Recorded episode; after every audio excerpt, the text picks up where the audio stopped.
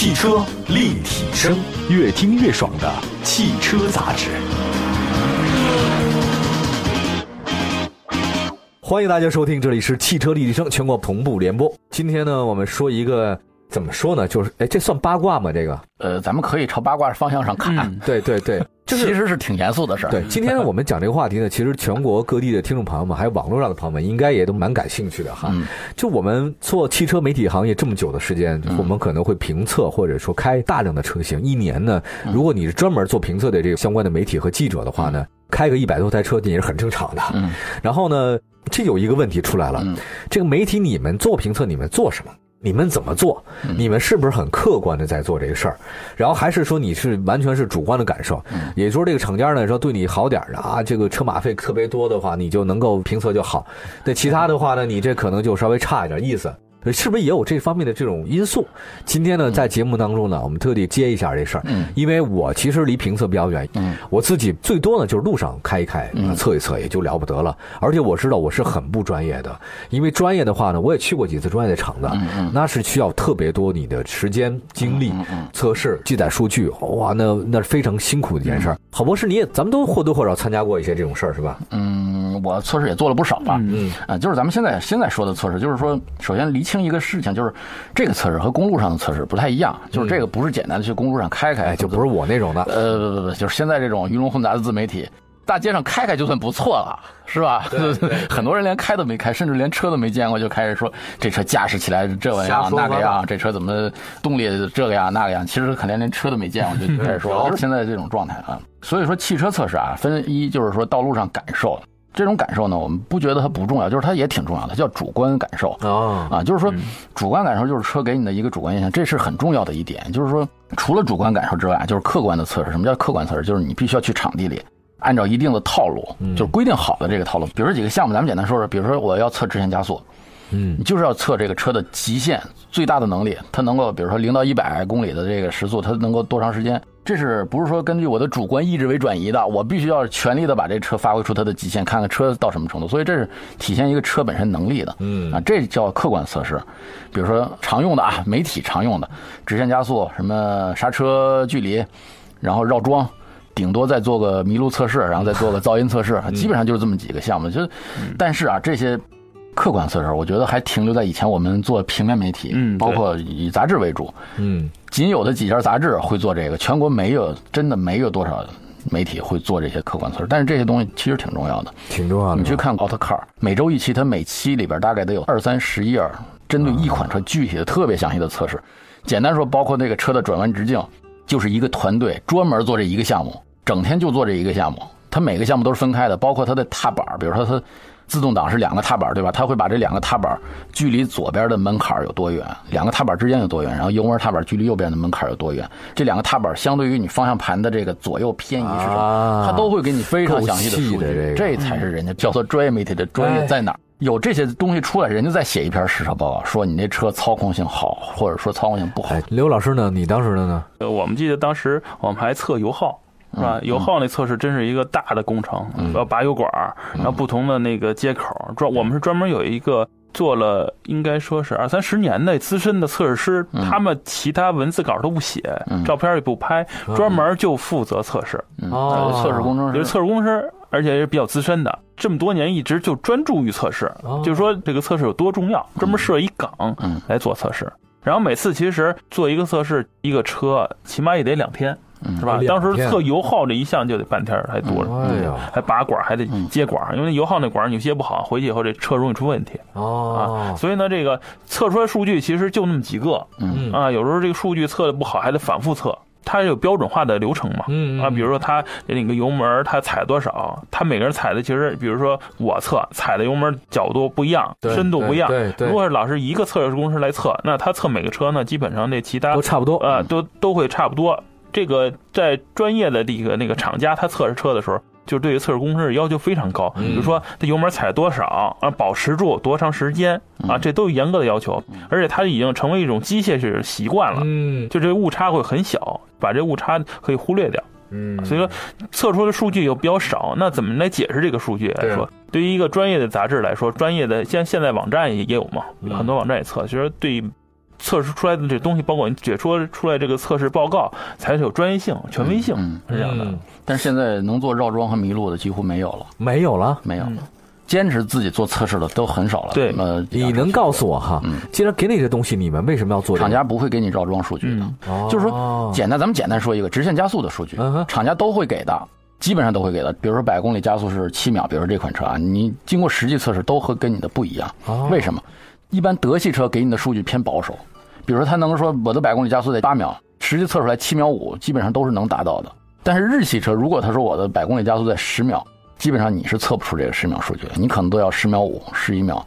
当然，咱不是说厂家会造假，它就是有一个标准的。比如说，它的车是要满油的状态，嗯，比如说它的轮胎是是什么状态，比如说它的那个载重是多少，就是它根据根据路面状。德系车它会给你一个保守数据，日系车会给你一个稍微乐观的数据，这是一个倾向，就是厂家给你的数据是有它的测试标准。咱们消费者具体能把车开到什么什么程度，是咱们要要给一个概念的，这就是咱们媒体做测试的一个理由，包括刹车测试。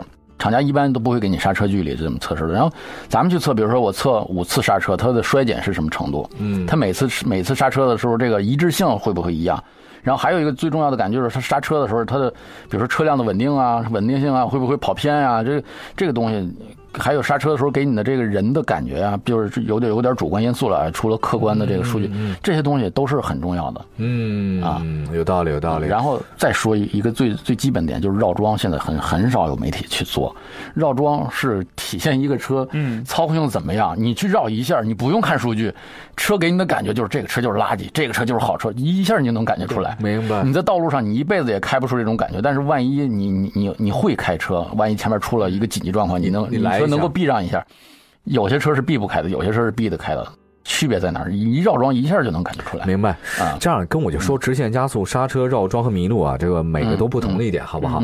然后也讲讲你们曾经发生过的一些好玩的事儿，好玩的事儿，好吗？一会儿回来，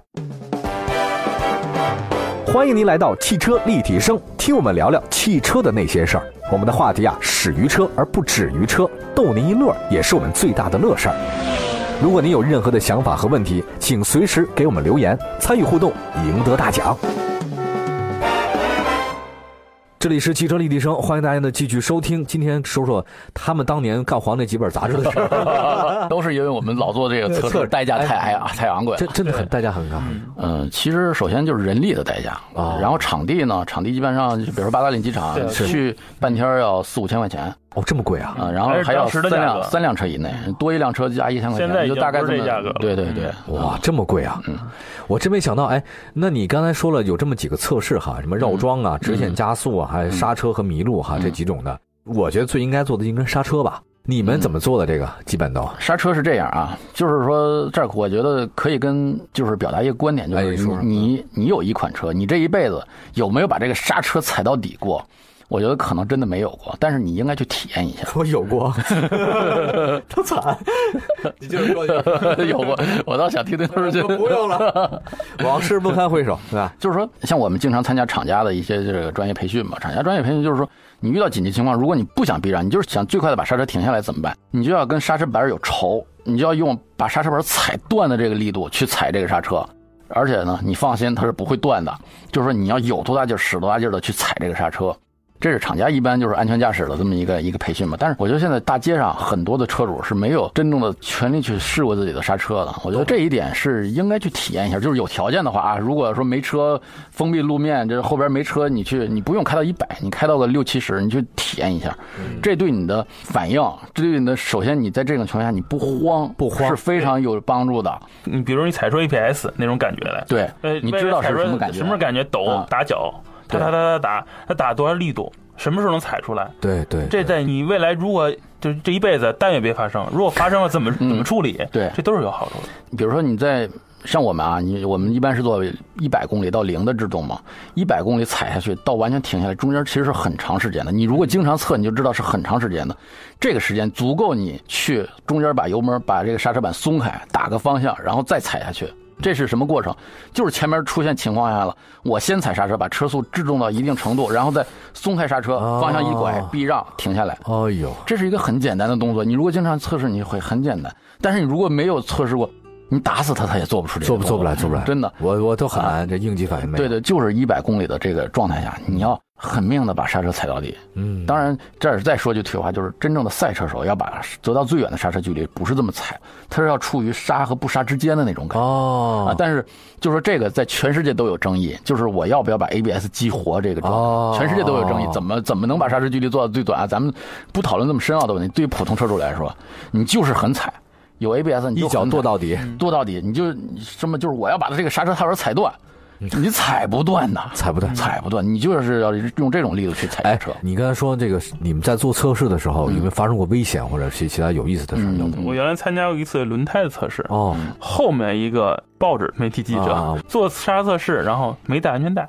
啊哟，这你哦，一下疯了吧就扎在头枕上，前排头枕上，肯定的然后回来一熊猫眼，这四个圈都红了，啊我，眼镜片没没没碎是好的。那扎眼睛里扎对瞎了，所以说很多这个媒体啊，媒体老师评测的时候也是这安全性，有的时候也也是挺不注意的。对嗯你的那边有吗？嗯，危险呢，其实就是说咱们这说到绕桩吧，绕桩其实最容易发生危险。哎，这事儿是危险。绕桩呢，咱们这儿先普及一个概念，我觉得这广大车主不了解，就是说平地如何能把车开翻，其实很难的。你想想，一个车它的轮胎分布在四个角上，对呀，它的重心呢大概离地面三十厘米，差不多，顶多四十厘米高吧。对你想想它的它的轴距要在两米多，嗯，对吧？？就是说这个重心离前轴离后轴都要一米长的距离，但是它的重心高度呢只有四十厘米高。它不太容易翻你。想把它弄翻了是很难的，它想翻的时候车轮还会朝外滑，对对吧？你车轮是摩擦力是也厂家是经过计算，它该滑会滑的，嗯它不会说这车轮就停在这儿让你这车翻过来。但是这个车如何会翻？你看，经常平地里会有翻车，有为什么？有有有就是车主要明白一个概念，车不是一个刚性的东西，车轮四个角上，你要把四个角想象成四根弹簧。哦，你刹车的时候，这个前面弹簧就在压缩，你一松刹车，前面弹簧是把车弹起来的。哦，然后这个咱们就说说到说，你在左右拐弯的时候，你的车是左右弹簧在相互弹的，你你让这个车的弹的这个节奏符合了这个弹簧的共振，左右共振两下，这个车就会翻起来。翻过是吧？翻我，你讲的这么专业，是吧？这就是平地翻车的原理，就是说，哦就是说你一定要知道，车不是一个刚性，车是要左右是有弹簧的，啊，它对对对它再有意志，但是你不会开，不会运用它这个弹性。真正好的好的赛车手，这驾车的人，他会运用这种弹性。了解了解，就你看有的车啊，左偏右偏，左偏右偏，咣就朝一边撞上去了。那可？不嘛？就是车进入钟摆效应之后，它它两边弹簧都在弹，你现在是控制不住这车了嗯啊！就是说都是由由于它这个弹性造成的，所以人们就不理解为什么说遇到情况你如果没有把握能够避让，你就踩紧刹车朝上撞，这是最安全的，因为车撞是不会坏的，对，基本上不会对坏。但是你如果车，翻是很危险的。哎呀啊，车翻包括车顶的，能能它它这个强度能你的这种驾控感也不是完全一致。比如宝马，它给你的驾驶乐趣很足，但它真正的绕桩的极限不一定高啊，不是说它低啊，它有些车也很高，就是它的宝马打造的是它给你的这种操控的感觉，嗯就是给你的这种主观感受非常好。其实就像宝马三系啊，像这种过弯，其实真的它给你的感觉是非常好的。但是你说它的过弯极限真的不一定有前驱的 Mini 高。嗯，那倒是，但这车型的原因嘛，因为轴距短，过弯是王道。嗯，真的这个加长的没戏。对加长的没戏。你就这还有一个知识点，我觉得特别要给给这个车迷普及一下。来，来，就是咱们绕桩啊，很多车都说绕桩绕桩，你你首先要知道绕桩是绕了多长的桩，这是最关键。喂，哎哎，因为我最开始在汽车族嘛，嗯，汽车族绕的桩是三十米桩，三十米，两个桩之间是三十米，什么概念快？了这个真的是很危险。当时我没发生过，嗯但是我听说过之前发生过，就是飞出去了，就是没翻啊，就是失控高。速的绕，它基本绕桩速度在一百一以上。哇，哦，那就是它是一百一速度太快了吧它是美国标准一百一是猛打它是方向盘，它是六个桩我，六个桩三十米，折起来是一百八嘛。对太恐怖了。咱们现在普通绕的桩是十八米桩，十个桩也是一百八十米，就是桩的长度是一样的，但是桩不一样。咱们十八米桩基本上是到六十到七十左右的这么一个速度过桩，你失控也无所谓。